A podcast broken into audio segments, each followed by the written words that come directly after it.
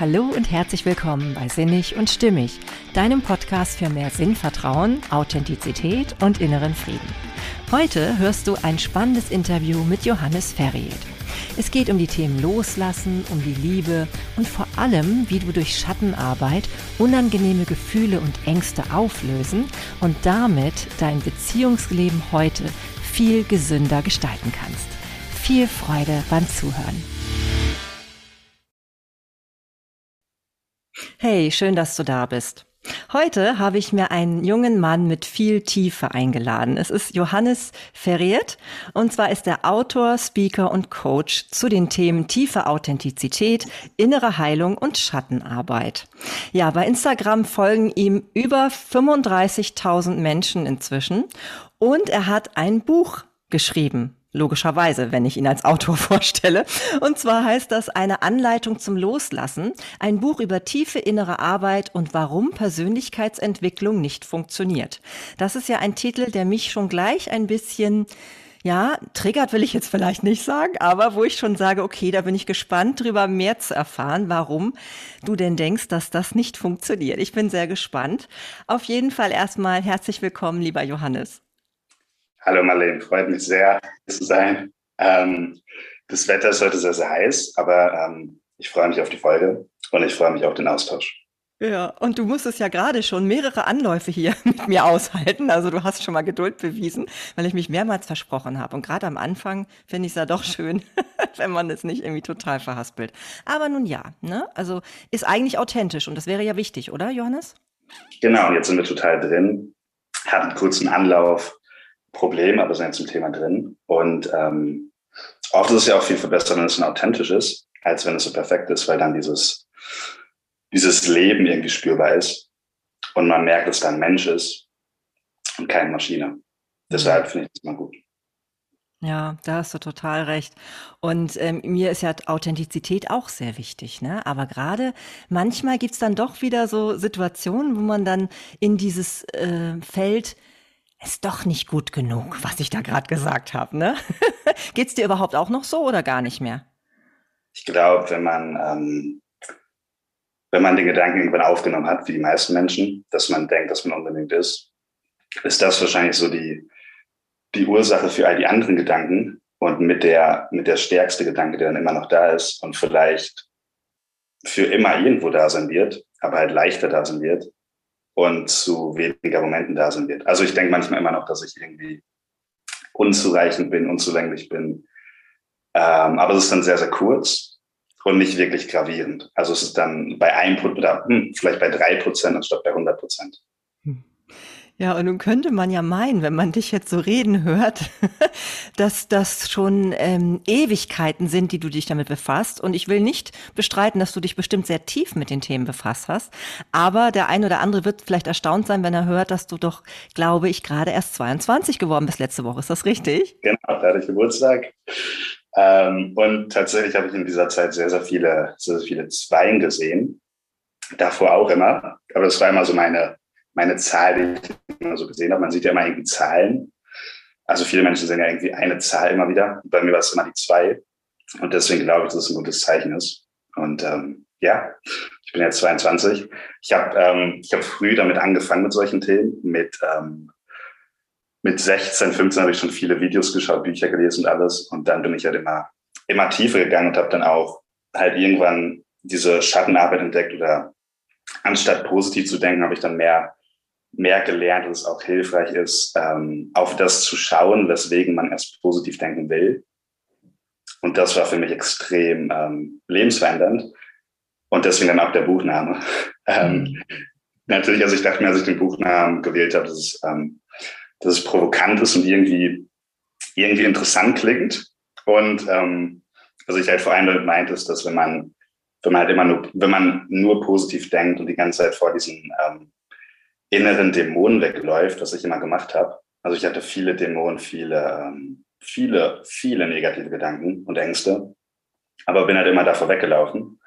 Und als ich dann halt aufgehört habe, ähm, dieses klassische positiv zu denken, nur positiv zu denken zu machen und immer nur mich auf positive Dinge zu fokussieren und angefangen habe, ähm, auf das zu schauen, bevor ich flüchte, hat sich halt bei mir extrem viel verändert. Und das war dann für mich ähm, wahrscheinlich in meinem Leben das, was, was mein Leben am meisten verändert hat, als ich halt in diese, in diese Schatten gegangen bin und geschaut habe, wieso ich, wieso ich erst positiv denken muss. Hm. Ja, und ich weiß noch, als ich dich ähm, kennengelernt habe in unserem Vorgespräch, habe ich dich ja auch erstmal gefragt, was ist überhaupt Schattenarbeit? Weil ich kenne natürlich den Begriff, habe ich schon so gehört. Aber wenn ich ehrlich bin, so ganz klar ist mir das nicht. Und manchmal deuten oder erklären Menschen das ja auch unterschiedlich. Wie würdest du jemanden, der noch nie von Schattenarbeit gehört hat, das erklären? Gute Frage. Wie jede Frage äh, von dir. ähm, ich glaube, vor allem ist es dieses Hineinschauen in das, was, ähm, was das Licht kreiert. Also wenn du eine Kerze hast, was wäre die Kerze? Und neben der Kerze ist immer ein Schatten. Und wenn du jetzt auf den Schatten achtest, dann kannst du vielleicht auch erst das Licht so richtig, so richtig wertschätzen, weil du diesen Kontrast hast. Und für mich war es extrem wichtig, ähm, in all diese Gefühle zu schauen, all diese Gedanken zu schauen, die ich ähm, immer verdrängt habe. Also wie zum Beispiel panische Angst, ähm, mich super, super wertlos zu fühlen, ähm, immer zu denken, dass ich abgelehnt werden könnte in jeder Situation. Ähm, und das war jetzt ständig aktiv in mir. Und als ich dann halt in diese Schatten geschaut habe, also in dieses Unterbewusste, was ständig aktiv ist, aber nicht wirklich bewusst aktiv ist, sondern eher im, im Unterbewusstsein ist, habe ich extrem, ähm, extreme Glücksmomente gehabt und dadurch halt so die meisten, die meisten Lichtmomente erlebt. Mhm. Jetzt erinnere ich mich nämlich auch. Ich, ich meine auch, dich gefragt zu haben im Vorgespräch, wie ich dich denn vorstellen darf. Und jetzt merke ich, dass ich es gar nicht gemacht habe, weil du nämlich gesagt hattest, ich darf dich gerne vorstellen als jemanden, der andere Menschen glücklicher machen will. Hm. Ne? So war es doch. Ja. Und das, und das durch die Schattenarbeit. Und jetzt wird es mir natürlich ein bisschen klarer, weil wenn das natürlich mit dem Licht eigentlich untrennbar verbunden ist, so hast du es doch beschrieben, ne? Dann. Genau. Genau. Dann ist also, es klar, ja. Ja.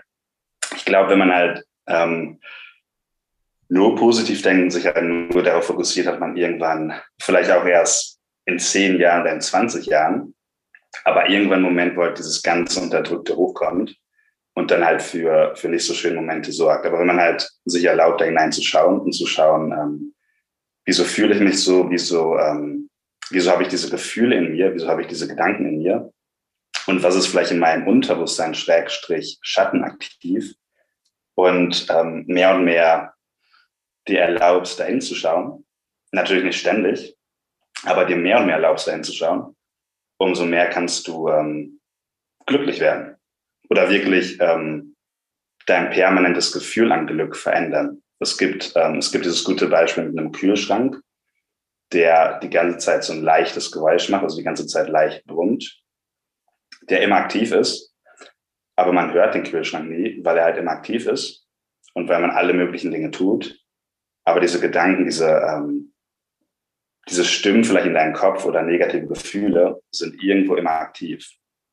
Und wenn du da damit mehr arbeiten kannst, dann, ähm, dann wird dein permanentes Gefühl, wie du dich ständig fühlst, besser. Das ist ja dann eigentlich eine total nachhaltige Herangehensweise, ne? An, an überhaupt Emotionen, die einen belasten. Weil, weil sonst, wenn man es einfach nur, man kann es ja auch wegdrücken mit irgendwas, ne? Also mit, mit Drogen oder mit, mit Ablenkung durch äh, Social Media oder Fernsehen oder was auch immer. Und dann würde es aber wahrscheinlich immer und immer und immer wieder hochkommen, oder? Ja, ich glaube, egal was du machst, je mehr du vor allem proaktiv davor wegrennst, also vielleicht irgendwas erlebt hast und dann proaktiv nur noch flüchtest, umso mehr kommt es irgendwann hoch, weil es halt ständig in Reaktion dazu ist.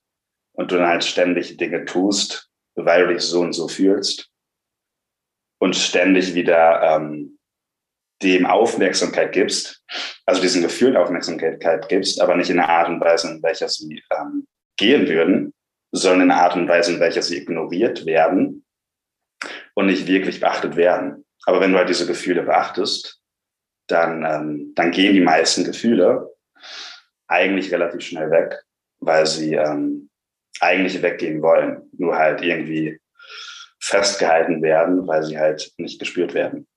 Mhm. Ja, das, das erinnert mich auch, glaube ich, an einen Post, den ich bei dir gelesen oder vielleicht auch per Video gesehen habe. Das weiß ich jetzt ehrlich gesagt nicht mehr. Aber auf jeden Fall stand da sowas ähnliches wie, ähm, geh, gehe 15 Minuten, glaube ich, in das Gefühl hinein irgendwie, um also das richtig als Übung zu machen, sich das auch vorzunehmen. Habe ich das richtig gelesen?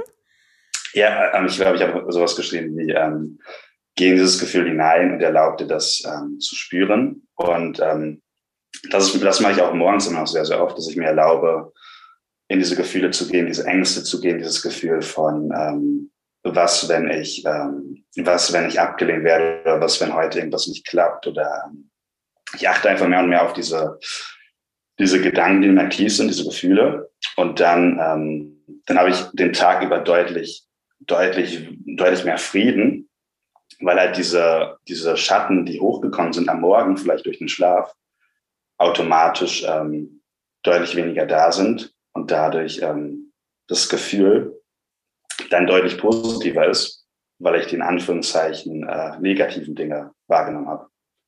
Hm. Ja, also das erscheint mir ja auch wirklich total sinnvoll, weil es ja dann ein bewusster Umgang mit etwas ist, was wir eh ja alle haben. Ne? Und, und viele Menschen, die, die gehen da dann total unbewusst mit um und merken dadurch vielleicht gar nicht, dass sie damit überhaupt nichts gewonnen haben, oder? Mhm. Ich glaube, je mehr man, ähm, je mehr man ständig vor diesen Dingen flüchtet, umso mehr ist man auch irgendwo abgespaltet vom Leben, weil man nicht mehr wirklich seinen Körper spüren kann nach einer Zeit, je mehr man vor diesen Gefühlen flüchtet. Und wenn man dann seinen Körper nicht mehr spüren kann, kann man auch irgendwann nicht mehr wirklich spüren, was man, ähm, was man erlebt und ist irgendwo tot. Also man, man nennt das Apathie. Das ist, es gibt auch so eine Skala mit Gefühlen, die bekannt ist und da ist Apathie das unterste Gefühl. Und ähm, ja, sorgt halt niemals dafür, dass es dir irgendwie gut geht, aber macht halt in der Theorie Sinn, dass man denkt, ich unterdrücke meine Gefühle und werde dadurch glücklicher oder flüchte davor und wird dadurch glücklicher, aber es ist halt immer noch aktiv. Hm. Ja, und kommt eh immer wieder hoch wahrscheinlich dann. Manchmal vielleicht auch zu ungünstigen Momenten dann. Von daher ist es wahrscheinlich wirklich gut, sich das so auch regelhaft, ähm, ja, wie so eine Art Ritual vorzunehmen, so wie du es beschrieben hast, ne? Ja, ich glaube, egal wie sehr du das verdrängst, kommt dann auch meistens zu, ähm, zu wirklich ungünstigen Zeitpunkten hoch, wo du halt irgendwas erlebst, was ähm, was dich wieder in eine alte Situation zurückbringt, in der du dich ähnlich gefühlt hast. Und dann diese Situation von damals wieder getriggert wird und du dann, ähm, du dann Anteile von damals ähm, wieder spürst und dann diese Anteile wahrnehmen könntest, aber dann meistens halt weiterhin davor flüchtest. Aber wenn du getriggert wirst, also wenn ähm, bestimmte Gefühle wieder hochkommen, dann ist es eigentlich so der, der beste Moment, um ähm, die wahrzunehmen. Hm. Ja, und das sind, glaube ich, auch immer die Momente, wo manchmal Menschen von außen dann denken, oh, da, die Person reagiert ja gerade total über, wenn dann so, so ein Trigger irgendwie kommt, ne? Und man selber vielleicht manchmal auch gar nicht weiß, was da los ist.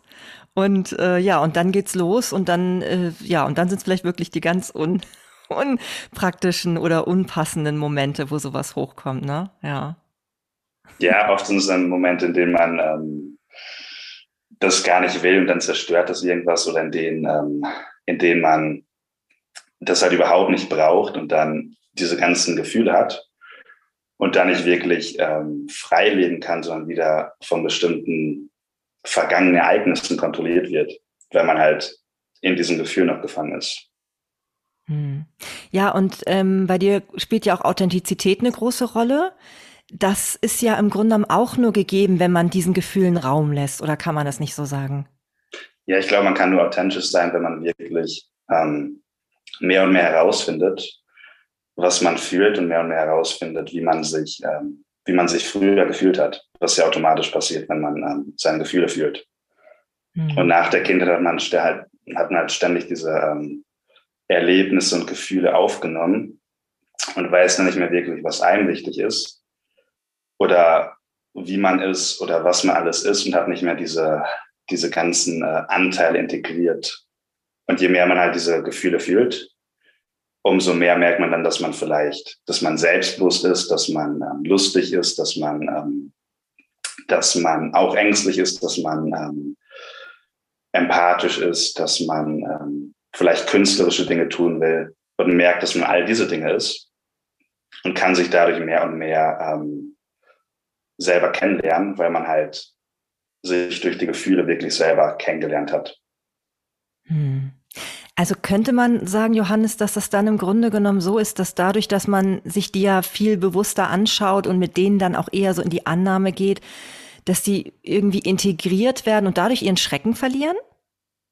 Absolut. Also ich glaube, je mehr man ähm, diese Gefühle spürt, umso mehr, umso mehr hat man auch keine, keine Angst mehr da, dafür, was in einem ist und was draußen passiert, weil man immer wieder diese Gefühle einfach wahrnehmen kann und mit allen Dingen klarkommen kann. Also wenn jetzt irgendwas, irgendwas Schlimmes passiert oder man ähm, in irgendeine Krise fällt, kann man einfach diese, diese Gefühle wahrnehmen und diese, ähm, diese Ereignisse von damals spüren, die vielleicht getriggert werden heutzutage. Und dann geht man mit dieser Situation ganz leicht um, weil es einfach nicht mehr, ähm, nicht mehr wirklich prägend ist und dich nicht mehr kontrolliert. Nun finde ich ja so spannend, ja doch auch, dass du dich mit so einem Thema so offen uh, auseinandersetzt. Du bist zum einen relativ jung und zum anderen bist du auch ein Mann, ja. Und ich erlebe nun viele Männer, die ja doch zum Thema Gefühle doch noch so ein bisschen vielleicht irgendwie auch äh, Schwierigkeiten haben, da so offen mit umzugehen. Das machst du aber wirklich sehr offen und authentisch.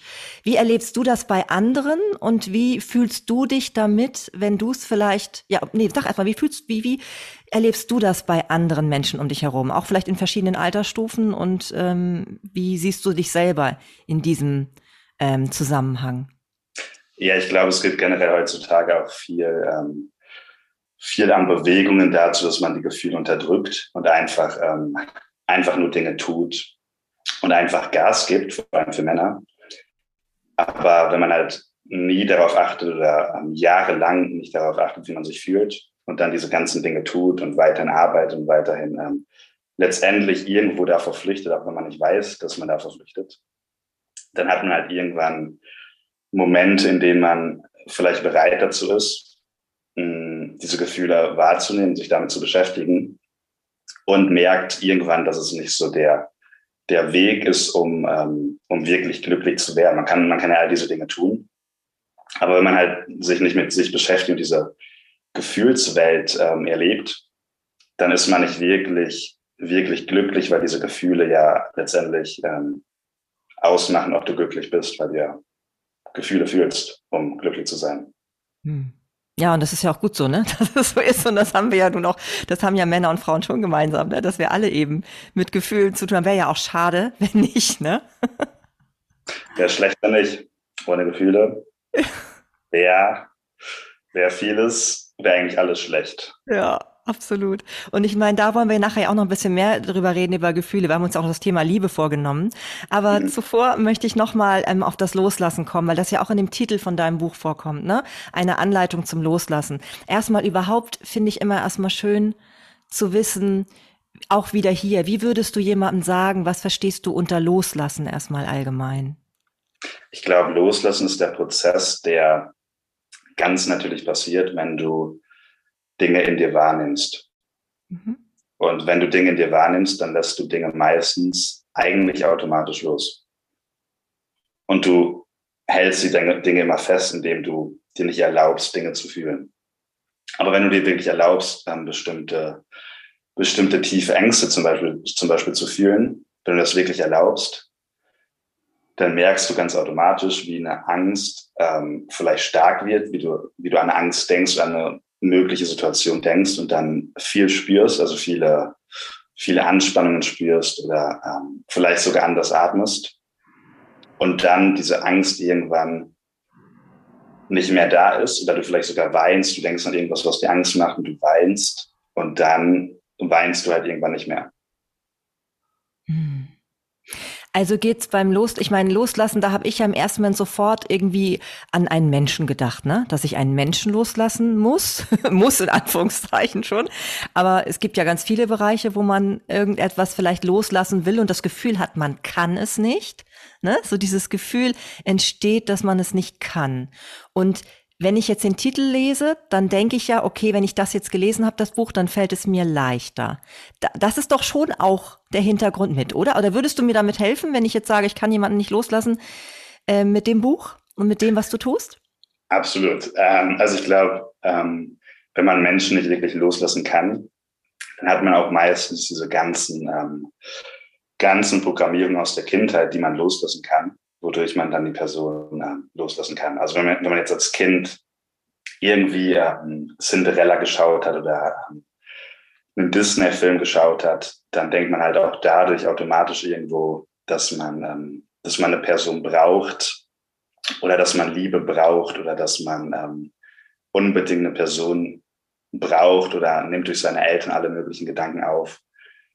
Und je mehr man dann ähm, da in die, in die Perspektive gehen kann, ähm, oder in das Gefühl gehen kann, ähm, wie es wäre, wenn man alleine ist, wenn man die Person nicht mehr hat, dann kann man leichter mit der Person Schluss machen oder die Person gehen lassen, wenn man diese, diese Gefühle nicht mehr hat, die unbedingt ähm, bei der Person sein wollen.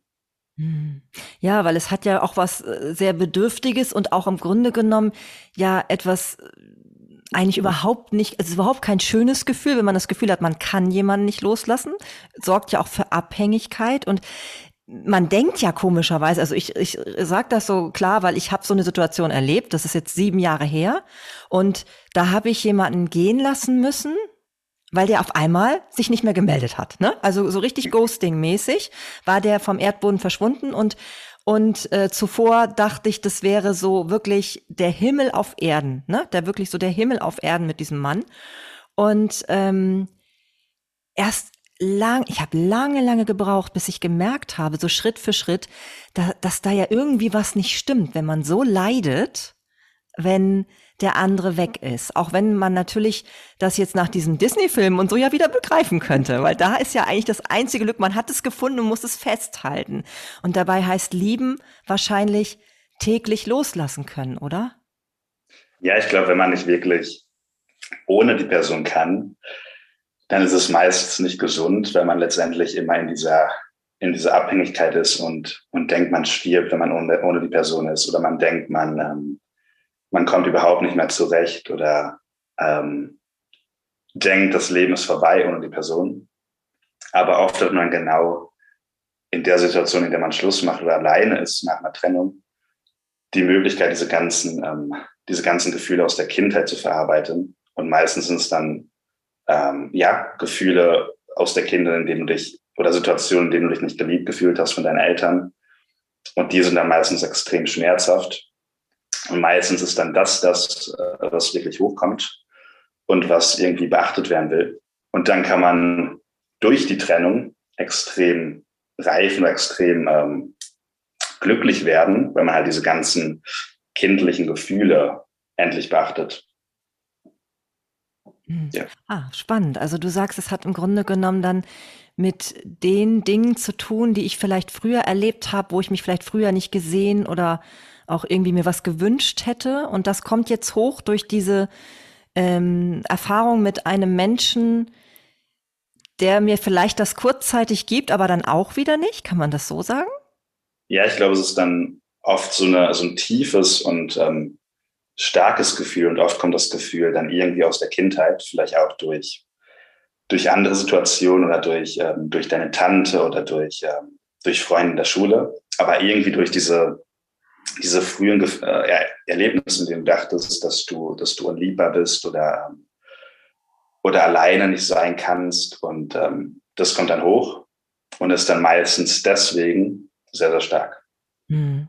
Ja, und also ich habe schon auch gemerkt, bei mir hat sich das auch natürlich wiederholt in anderen Bereichen tatsächlich. Also es gab immer mal Kontaktabbrüche von Menschen, wo ich immer so dachte, was ist jetzt los? Ne? Warum melden die sich nicht mehr? Was, was, was, was muss ich schlimm sein, dass das irgendwie immer wieder passiert?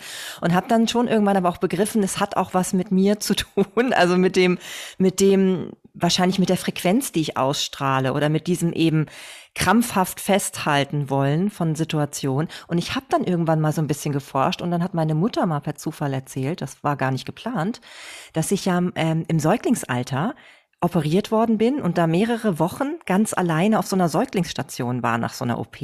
Und da habe ich dann so gedacht, was ich so heute aus Entwicklungspsychologie und so weiß, womöglich war das eine Situation als Säugling, wo ich komplett Verlassenheitsangst hatte. Mhm. Weil ich war wahrscheinlich, also könnte das zum Beispiel sowas sein, Johannes? So eine, so ja, ich glaube auf jeden Fall hat man viele Ereignisse auch, wenn man vielleicht, ähm, vielleicht drei Jahre alt war, die irgendwie noch abgespeichert sind und dadurch dann diese Gefühle heutzutage hervorrufen. Und letztendlich entstanden sind, als du noch gar nicht richtig denken konntest oder vielleicht warst du mit, ähm, warst du im Krankenhaus, als du geboren wurdest und ähm, und da ist dann irgendwas passiert oder du wurdest irgendwie ähm, mit drei Jahren zu lange zu Hause alleine gelassen und dadurch hast du dann dieses Gefühl, dass du immer allein gelassen wirst.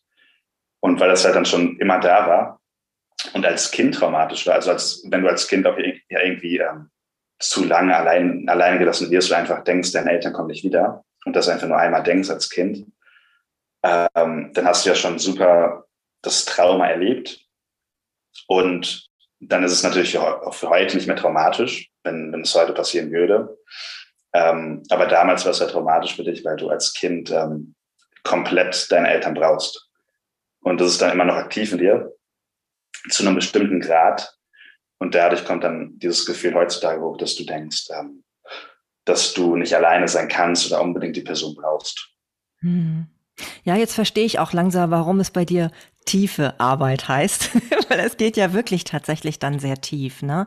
Und ich finde es ja ganz gut, dass du im Grunde genommen so auch ein Beispiel dafür bist, dass es sich lohnt, damit zu beschäftigen, ne? dass man eben nicht davon we davor wegrennen sollte, sondern dass diese tiefe Themen ja nicht bedeuten, dass man dann depressiv wird, sondern eigentlich ja genau im Gegenteil, oder?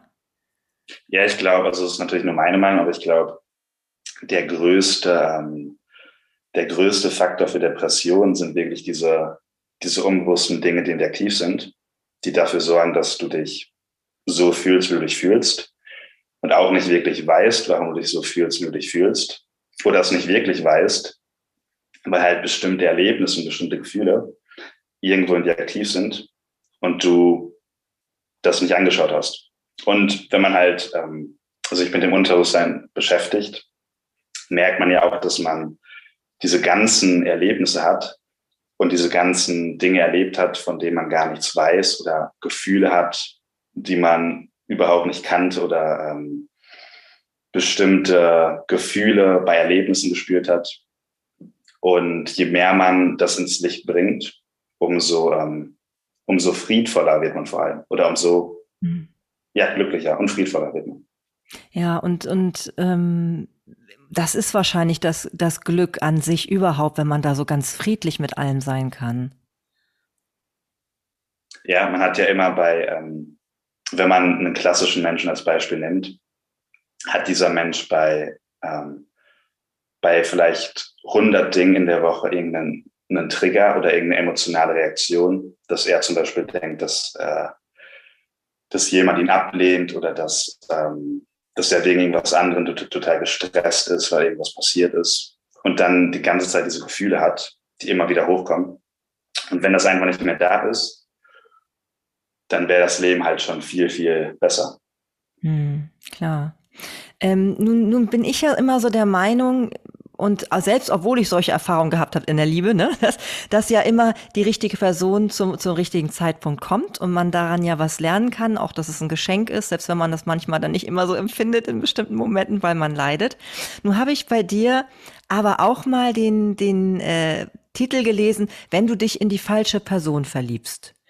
Ist, was meinst du jetzt damit? Ich meine, warum kann das jetzt die falsche Person sein?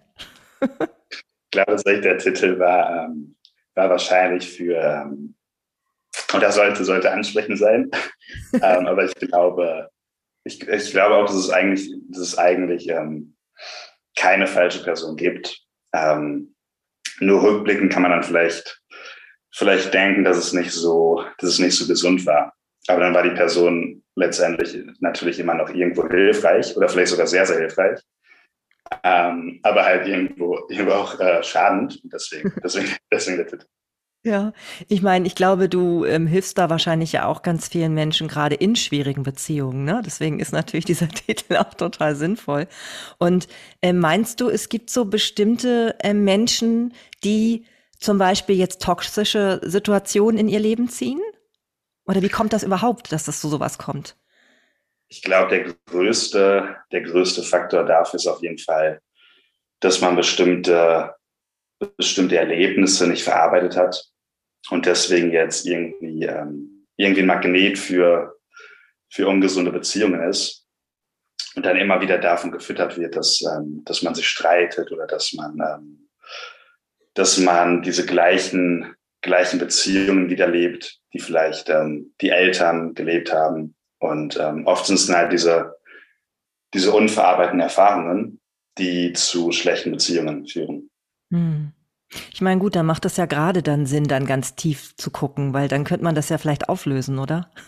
ja, und auch was, was super wichtig ist, ist auch ähm, die Beziehung der Eltern anzuschauen und da diese ganzen, diese ganzen Muster zu erkennen, die man als Kind einfach so aufnimmt, weil man, weil man seine Eltern sieht und dann denkt, okay, so ist, so ist eine Beziehung.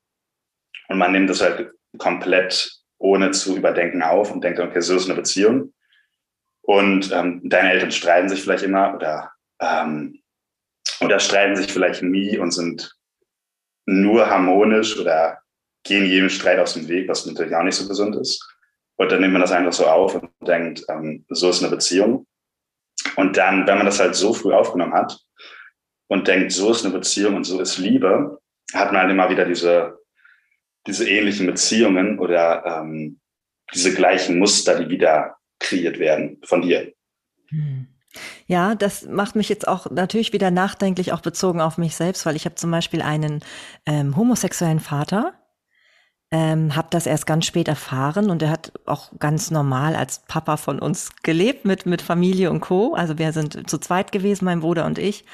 Und natürlich hat das schon was mit mir gemacht später. Und ich habe dann auch mal geguckt und habe dann festgestellt, ja klar, ich war zum Beispiel als Teenager tatsächlich ein paar Mal in ähm, homosexuelle Männer verknallt. Also das habe ich dann immer rausgefunden und ich gesagt, toll. das bringt ja. Jetzt ist es natürlich aus der Warte eigentlich ja fast, fast irgendwie logisch dann, ne?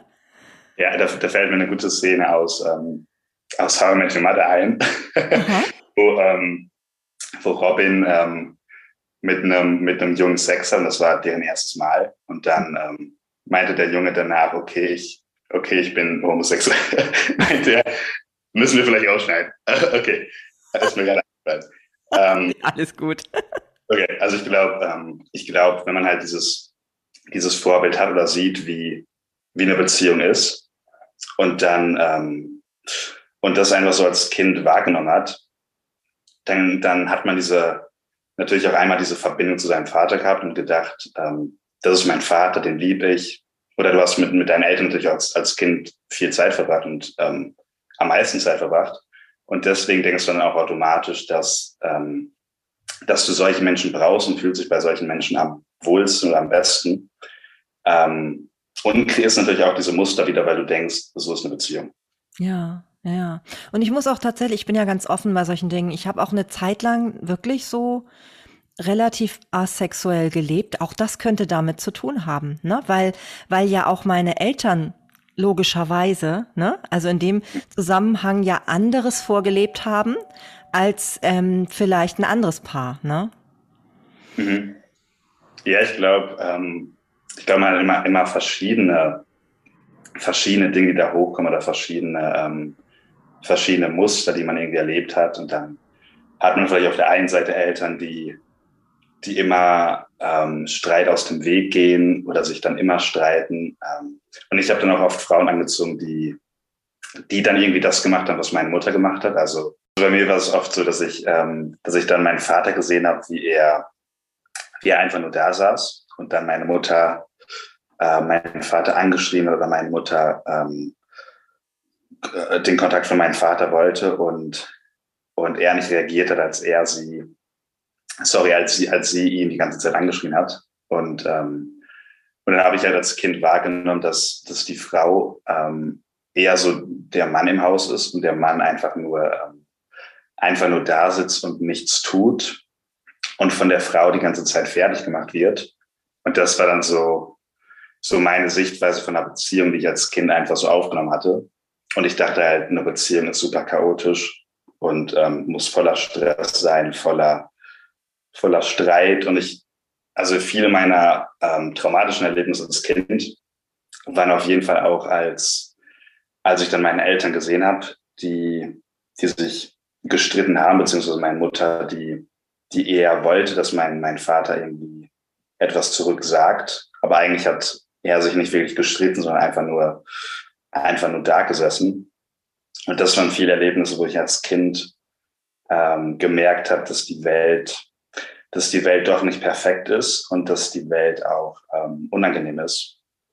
Und ich bin dann immer, wenn die sich gestritten haben, oder meistens bin ich dann in mein Zimmer gelaufen und habe geweint und habe das dann aus meinem Zimmer raus gesehen. Ähm, ja, wie, wie, ähm, wie halt mein Dad auch zum Beispiel beworfen wurde.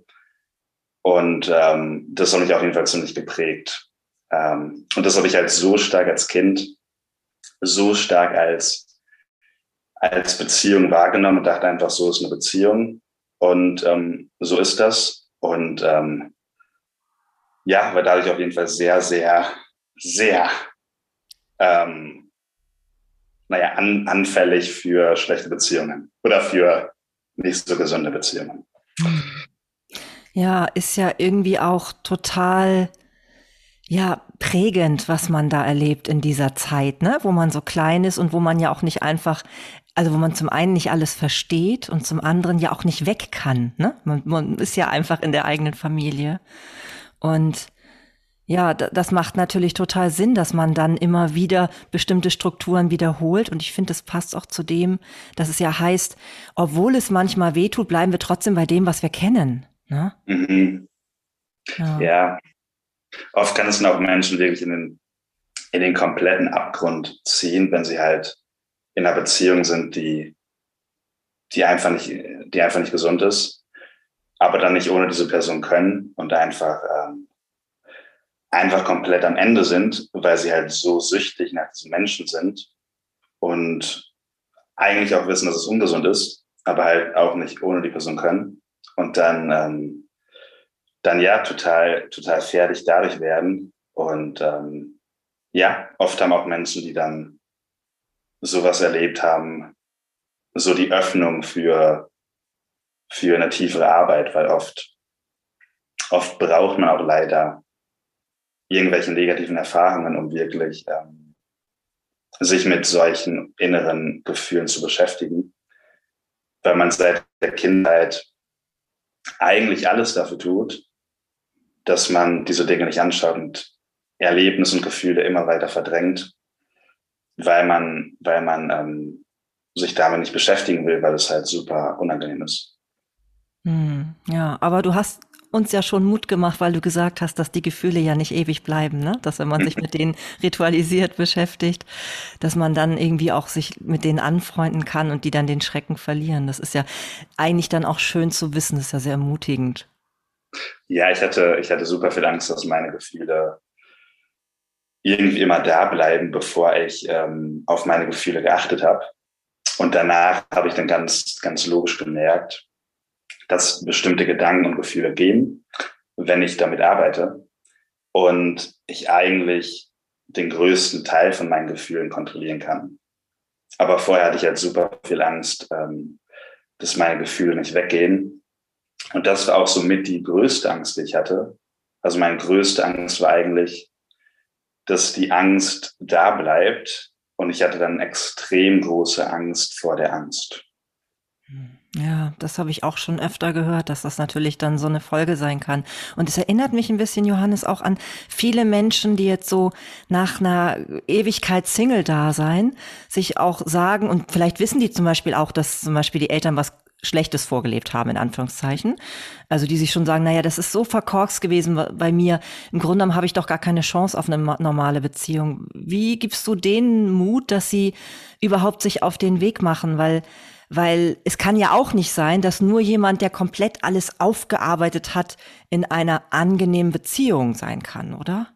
Hm, ich glaube, je mehr man, ähm, je mehr man bestimmte Dinge aufarbeitet, umso mehr hat man gesündere Beziehungen und dadurch dann immer noch neue Dinge, die, die dadurch irgendwie hochkommen. Also oft ist man ja von Menschen am meisten getriggert. Also man ist ja nicht von, ähm, von einem Hund oder von einem Baum getriggert, sondern meistens ist es dann halt ein Mensch, mit dem man viel Zeit verbringt, bei dem man extrem äh, wütend oder genervt von wird. Aber je mehr man dann sich damit beschäftigen kann, umso mehr kommen dann, kommen dann andere Menschen, bei denen es vielleicht weniger so ist und bei denen es dann ähm, ja letztendlich gesünder ist und nicht wieder diese, diese Beziehung von damals irgendwie, irgendwie wiedergespiegelt wird. Hm. Ich meine, klar, bei diesen toxischen Beziehungen hat diese Anziehung natürlich dann auch ein bisschen mit diesen Extremen zu tun, aber ähm, könnte es nicht trotzdem auch sein, dass ein Mensch für uns besonders anziehend ist, wenn wir mit dem einfach auch tatsächlich etwas gemeinsam heilen können? Ja, ich glaube, wenn man mit einer anderen Person ähm, Dinge zusammen heilen kann, ist es eigentlich so das Beste, was es gibt, wenn man dann zusammen sich vielleicht eh schon ähnlich ist und dann zusammen ähm, Dinge verändert und zusammen wächst. Und das ist ja eigentlich das Optimale. Hm. Was ist für dich Liebe? Ah, gute Frage. Gute Frage. Ähm, was ist Liebe? Hm. Weil wir wissen jetzt ja, was es nicht ist, ne? Das haben wir schon, schon rausgefunden. Vielleicht hilft uns das auch schon, aber ist doch spannende Frage, oder? Ich glaube, die Antwort darauf ist wahrscheinlich, wahrscheinlich einfach, ähm, aber nicht mit Worten auszudrücken. Das wäre meine Antwort. Mhm. Also dann doch irgendwie ein Gefühl und. Genau, wahrscheinlich ein Gefühl und ähm, etwas, was ähm, vielleicht durch irgendwas Höheres. Man, man kann es wahrscheinlich auch, ich habe ich hab ein Video gesehen, in dem es darum ging, ähm, wie, die, wie das Universum ähm, erschaffen werden könnte. Und dann ging es irgendwie noch darum, dass ähm, das Nahtoderlebnis erklärt wurden. Mhm. Und ähm, dann haben halt Wissenschaftler immer irgendwelche ähm, Erklärungen dafür gefunden, warum Leute zum Beispiel bei einem Nahtoderlebnis ein Licht sehen oder sich extrem gut fühlen. Und ähm, haben halt immer eine Erklärung dafür gefunden. Aber letztendlich gibt es wahrscheinlich keine komplette Erklärung dafür. Und ich glaube, wenn man verliebt ist, dann gibt es natürlich auch eine Erklärung dafür irgendwie, aber auch keine komplette Erklärung. Und ich glaube, das ist dann so das, ähm, das Höhere oder das, was äh, uns erschaffen hat. Was es jetzt genau ist, weiß ich nicht. ich gerne. Ähm, aber wahrscheinlich ist es irgendwas in Verbindung dazu. Wir haben ja auch noch hoffentlich ein bisschen Zeit, das zu entdecken, was das genau Vielleicht finden wir es raus. Zehn ja, genau. Ist es für dich, ist aber ist Liebe für dich bedingungslos? Also wenn du jetzt ähm, an Partnerschaft denkst, für dich, würdest du das Ideal auch anstreben, dass du jederzeit den Menschen gehen lassen kannst in dem Sinne, weil du merkst, er braucht jetzt was anderes? Also Sie in dem Falle wahrscheinlich. also ich glaube auf jeden Fall, ähm, also ich habe als Kind stark mitbekommen, dass man, ähm, dass man Menschen lieben sollte. Also ich hatte, ich hatte ziemlich ähm, liebende Eltern auch. Also natürlich waren meine Eltern nicht nur liebend, aber meine Eltern waren auch liebend. Und ähm, ich glaube, wenn die Person dann, dann weggehen sollte oder es besser ist, dann, ähm, dann verstehe ich das auf jeden Fall. Hm. Wie ist es bei dir? Ähm, ja.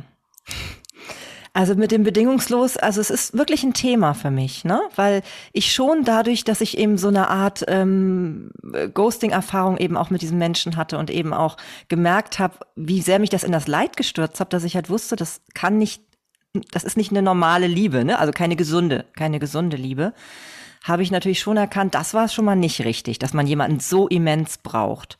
So, und das Bedingungslose wäre schon mein Ziel, dass ich wirklich den Menschen auch gehen lassen möchte, wenn, ja, ist ja eigentlich auch total sinnvoll. Ich meine, er soll ja nicht bleiben, wenn er nicht bleiben will, ne? wenn ich mir das gerade so überlege.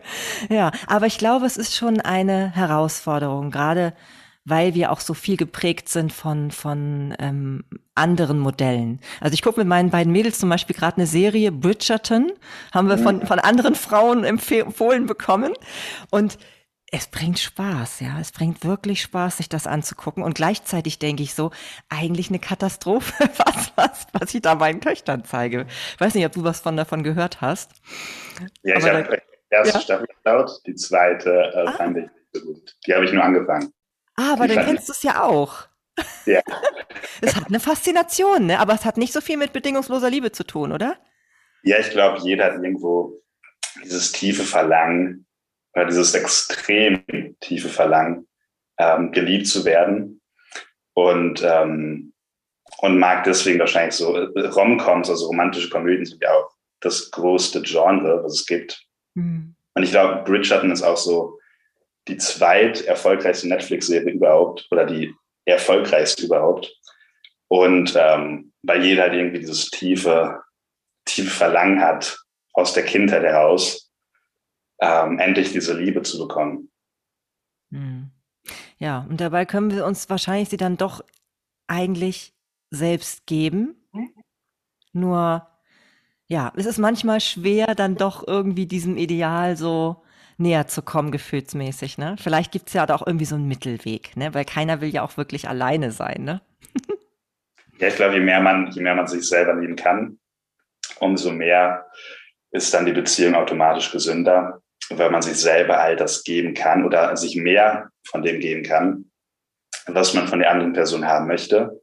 Und weil man sich das jetzt schon selber gegeben hat, zu einem Teil zumindest, ist man in einer ähm, gebenden, gebenderen Art und Weise der Person gegenüber, weil man halt nicht mehr durch alle möglichen Dinge oder Taten ähm, irgendwas von der Person haben möchte. Hm. Ja, und es ist ja auch attraktiver. Ich möchte ja eigentlich auch niemanden an meiner Seite, der die ganze Zeit Angst hat, dass ich gehe. Ne? Das hat so mhm. auch was von Unfreiheit natürlich, ne? So Eifersucht und solche Dinge, ne? Das ist natürlich, ja, ja. Glaube, also es ist ein weites Feld. Ja, vor allem bei Männern, äh, Frauen gegenüber, das ist halt super, super groß. Also das Thema, dass, dass ein Mann irgendwie unbedingt die Liebe von der Frau haben möchte, ist wahrscheinlich noch größer, als dass eine Frau die Liebe von einem Mann haben möchte weil, ähm, weil es für Männer wahrscheinlich etwas, etwas schwieriger ist, ähm, eine Frau zu finden. Ähm, also generell gesprochen haben halt Frauen mehr, mehr Optionen. Und Männer, Männer beschäftigen sich wahrscheinlich nie damit, aber haben als Kind ähm, in vielen Fällen halt viel zu wenig Liebe von ihrer Mutter bekommen. Und dadurch dann diese Bedürftigkeit oder brauchen unbedingt die Liebe von einer Frau. Hm. Naja, gut, okay. Und bezogen auch auf Umarmungen und solche Dinge, das sind, ja Frauen meistens auch mehr, also haben mehr Möglichkeiten, ne? Also mit den Kindern haben sie meistens mehr Umarmungen mit Freundinnen und so weiter. Und bei Männern ist das, es ist im Kommen, stelle ich fest. Also Männer machen das schon jetzt auch mehr, aber eben auch nicht in jedem Kreis, ne? Also kommt schon darauf an, wo man sich bewegt. Mhm, ja, ich glaube, wenn man, wenn man als Mann früher oder als Junge in der Schule ähm, viel umarmt hat, dann war man nicht so, nicht so beliebt. Das war nicht so, nicht so angesagt in der Schule. Ja, ja aber ich glaube, auch das wird zum Glück ein bisschen besser inzwischen, habe ich das Gefühl. Ja, yeah. ja Mensch, ähm, so spannend, Johannes. Ähm, es ist schwierig für mich fast zum Ende zu kommen, weil ich irgendwie, irgendwie noch so viel ähm, äh, Themen hätte, die ich mit dir besprechen könnte. Ähm, ich möchte, bevor ich dir meine Abschlussfragen stelle, nochmal ähm, ja, noch fragen, was ist der Mensch, der so wirklich bei dir gute Hilfe findet? Also der wirklich so, wo du sagst, ja, genau dem kann ich helfen. In welcher Situation kann der sich befinden gerade? Gute Frage. Ähm, jemand, der jemand, der schon viel ausprobiert hat, also viel, viele Bücher gelesen hat, viele ähm, Videos geschaut und schon viel probiert hat, aber merkt, dass er nicht wirklich aus diesen tiefen Triggern rauskommt, sich immer noch ähm, bewertet fühlt, sich abgelehnt fühlt, sich ungenügend fühlt und diese, diese Punkte bemerkt bei sich und nicht wirklich da rauskommt und halt nicht, nicht wirklich äh, Schattenarbeit betrieben hat, beziehungsweise tiefe, ähm, tiefe Arbeit im Unterbewusstsein. Das ist dann meistens so die, die Person, die ich coache und die extrem begeistert davon ist. Mm. Ja, das kann ich mir gut vorstellen, ne? gerade wenn man viel versucht hat und nicht weitergekommen ist. Das hört sich schon sehr ähm, hilfreich an, tatsächlich, ja. Schön. Wie möchtest du am liebsten, dass man dich ähm, kontaktiert? Über welchen Kanal? ganz einfach über Instagram. Ähm, per Direct Message ist eigentlich immer am besten. Ja, hat bei uns ja auch geklappt, ne? Genau. genau. Ja, prima. Dann komme ich mal zu meinen drei Abschlussfragen. ich habe sie dir ja nicht verraten, ne? Weil wir sind hm. ja hier ganz spontan, genau. Es ist aber nicht, nichts Kompliziertes für dich, glaube ich. Und zwar, die erste ist, ob du vielleicht, wir sind ja hier in einem Podcast, ob du vielleicht auch einen Podcast kennst, den du gerne weiterempfehlen würdest, wo du sagst, das ist vielleicht sogar einer, der gar nicht so bekannt ist oder wo es sich einfach echt lohnt, dass da noch andere Menschen von erfahren. Hm, spontan. Ähm, ähm, mh, hm, gute Frage. Dieser Podcast. Danke dir. ja, ansonsten darf es natürlich auch ein Buch sein, ne? Aber vielleicht ist es auch okay so. ja. Hm, ein Buch, was sehr, sehr, sehr, sehr gut ist, ist ähm, natürlich mein Buch und ähm, und Letting Go, Letting Go von David Hawkins. Das ist, das ist ein bisschen ähnlich. Aha. Da geht es auch um, ähm, um das Loslassen von Gefühlen und Erfahrungen. Mhm. Ja, passt natürlich auch dann sehr gut jetzt ne, zu dem, was wir besprochen haben. Ja. Genau. Ja, und dann ähm, finde ich immer sehr, sehr spannend von meinen Gästen zu erfahren, ob so eine besondere Situation in deinem Leben gab, die du dir niemals so gewünscht oder ausgesucht hättest, aber wo du im Nachhinein wirklich sagst, zum Glück ist es so passiert, weil ich da raus so viel mitnehmen kann oder also du würdest es dir auf keinen Fall wieder wegwünschen, was da passiert ist. Mm, auf jeden Fall mehrere Erfahrungen. Wenn ich jetzt eine raussuchen müsste, dann dann das ähm,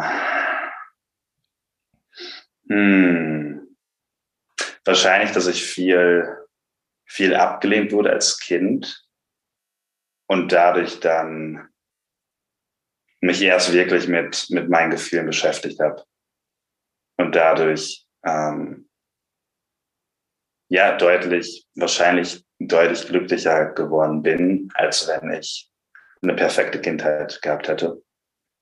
Weil ich dann einfach nur eine perfekte Kindheit gehabt hätte, aber nicht diesen großen Kontrast gespürt habe. Hm. Ja, und, und äh, ich würde ja jetzt von außen fast dazu sogar sagen, dass du dadurch ja dann auch eine Expertise hast und anderen Menschen damit helfen kannst, ne? Genau. Das auf jeden Fall auch. Ja. Na gut, das trägt wahrscheinlich auch zu deinem Glück bei, ne? Schätze ich mal. Deswegen passt das ziemlich gut, ja.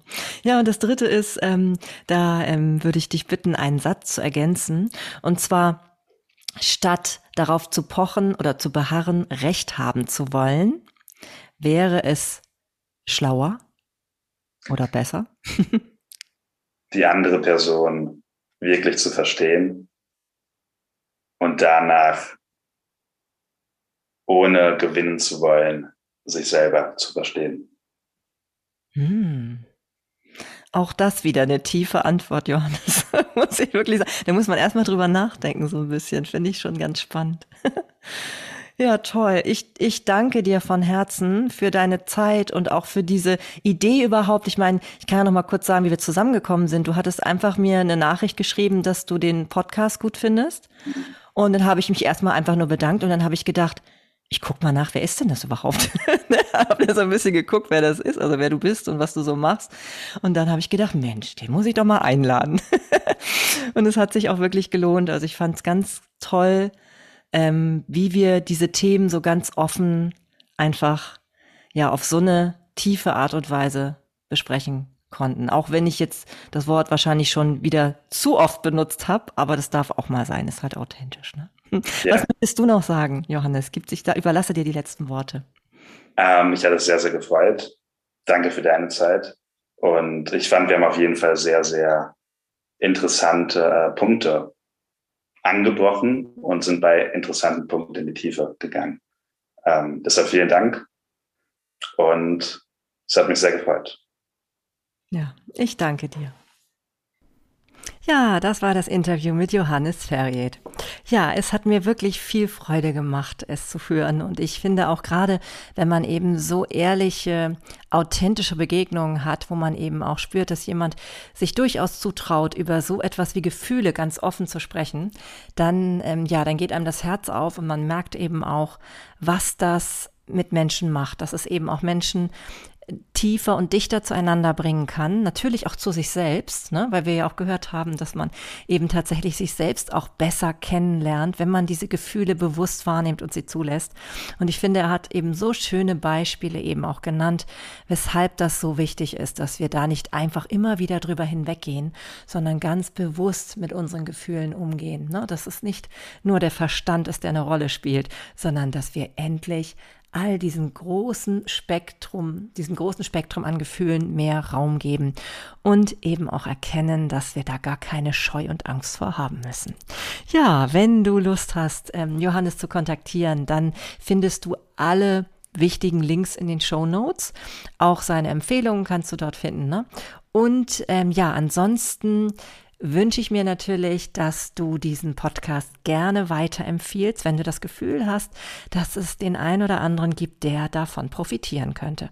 Insbesondere vielleicht, wenn es um Menschen geht, die viel mit Ängsten und unangenehmen Gefühlen zu tun haben und da auch sehr drunter leiden, kann ich mir vorstellen, dass das durchaus ein Tipp für sie sein könnte. Ja, und ansonsten freue ich mich natürlich auch, wenn du diesen Podcast weiterempfiehlst und abonnierst oder wenn du mich mal besuchst auf Instagram, dort findest du Johannes ja übrigens auch und ähm, ja, uns vielleicht auch dort mal Feedback hinterlässt, was diese Folge mit dir gemacht hat, ob du daraus was mitnehmen könnt, konntest und wenn ja, dann natürlich total gerne, was das war. Ansonsten freue ich mich auch immer über Anregungen für weitere Themen, vielleicht auch sogar über ein ähm, gewünschtes Interview mit jemandem. Das kann ja auch sein, dass ich das ähm, wirklich umsetzen kann. Von daher schreib mich sehr gerne an und zwar kannst du das tun über sinnig und stimmig at mail www.coachingangebote.de. Ja, und alle meine Angebote, sei es meine Coaching-Angebote, als auch meinen Zoom-Raum Finde Frieden, der immer sonntags abends um 20 Uhr stattfindet. Wenn du darüber mehr wissen willst, dann ja, besuche einfach meine Webseite marlene-tim.com. Oder du schreibst mich einfach direkt an. Ja, entweder bei Instagram oder eben über die genannte E-Mail-Adresse. Ja, ansonsten bleibt mir nichts anderes, als dir wirklich, ja, einen wunderbaren Tag Abend, Nacht, wie auch immer zu wünschen, je nachdem, wann du es hörst. Und sei dir gewiss, dem Frieden kannst du immer näher kommen, wenn du es wirklich willst. Zum Beispiel eben, indem du diesen Podcast regelmäßig hörst. Ja, in diesem Sinne wünsche ich dir ein friedliches, ja, ein friedliches, ein friedliches, ja, ein friedliches Ende wollte ich schon sagen. das hört sich ja ganz furchtbar an. Also ein friedliches Ende wünsche ich dir natürlich nicht. Doch, es wünsche ich dir irgendwann schon auch. Aber natürlich nicht heute, denn es hört sich so ein bisschen nach, ja, nach absolutem Ende an. Ich meine natürlich nach einem friedlichen Abschluss heute ja, mit dem Hören dieser Folge. Und ja, lass es dir gut gehen. Also bis bald, deine Marlene.